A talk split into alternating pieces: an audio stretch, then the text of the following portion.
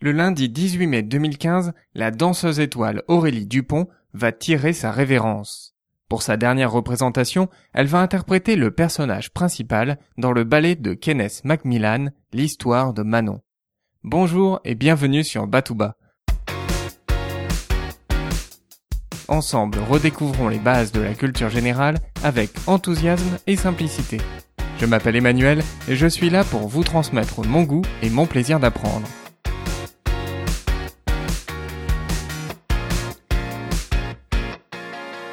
J'ai toujours pensé que le titre d'étoile était un titre honorifique, un titre symbolique. En réalité, il s'agit d'une fonction officielle au sein du ballet de l'Opéra national de Paris. Devenir danseur étoile est l'aboutissement de nombreuses années de travail.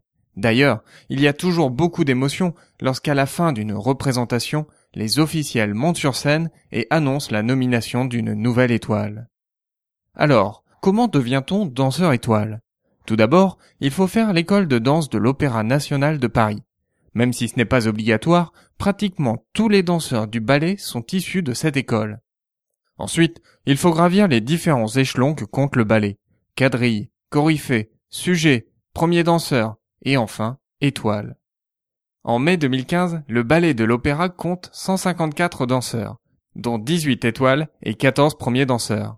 Petite parenthèse, le titre d'étoile n'est pas réservé aux femmes, puisque parmi les 18 étoiles, on compte 8 hommes. Mais revenons à la dernière représentation d'Aurélie Dupont, où elle va interpréter le rôle de Manon. L'histoire de Manon est un ballet datant des années 1970, composé par Kenneth Macmillan lorsqu'il était directeur du Royal Ballet de Londres. Ce ballet est fréquemment représenté à l'Opéra national de Paris. Ce qui est assez amusant, c'est que c'est aussi sur cette œuvre qu'une autre étoile a fini sa carrière. Il s'agit de Claire-Marie Osta, et c'était il y a trois ans, en mai 2012. Mais alors, que raconte l'histoire de Manon? L'histoire de Manon est un ballet en trois actes. Dans le premier acte, Manon est sur le point d'entrer au couvent lorsqu'elle retrouve son frère Lescaut dans une auberge près de Paris. Celui-ci vend Manon au plus offrant, un certain monsieur GM. Mais entre-temps, Manon s'est enfuie à Paris avec un jeune homme du nom de Desgrieux. Le couple est à court d'argent lorsque Lescaut et Monsieur GM parviennent à retrouver Manon. Attiré par le luxe que peut lui procurer Monsieur GM, Manon se laisse convaincre et part avec lui. Dans le second acte, une fête est organisée par Monsieur GM. Lescaut réussit à y traîner Desgrieux. Manon et Desgrieux élaborent alors une stratégie pour escroquer Monsieur GM au jeu.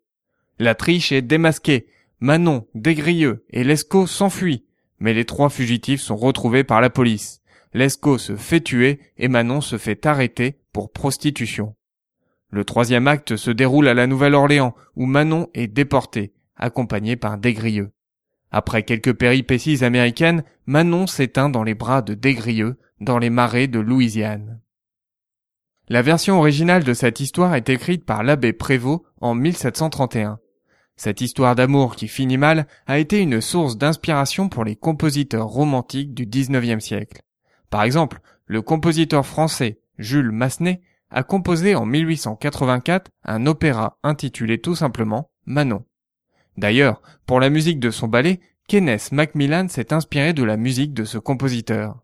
Mais attention, il n'a pas repris la musique de l'opéra. Non, il a pioché des extraits d'autres œuvres de ce compositeur et les a réunis pour le ballet. Mais l'histoire de Manon Lescaut n'est pas une source d'inspiration uniquement pour la musique classique.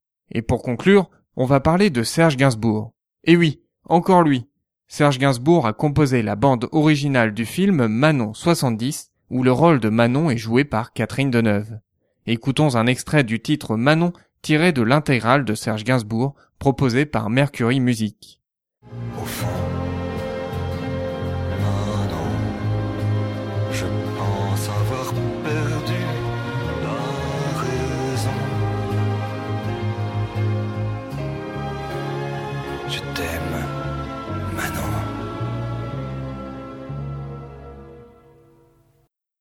J'espère que vous avez apprécié cet épisode de Batouba et je vous donne rendez-vous dimanche prochain. D'ici là, restez enthousiastes, prenez soin de vous et de ceux qui vous entourent.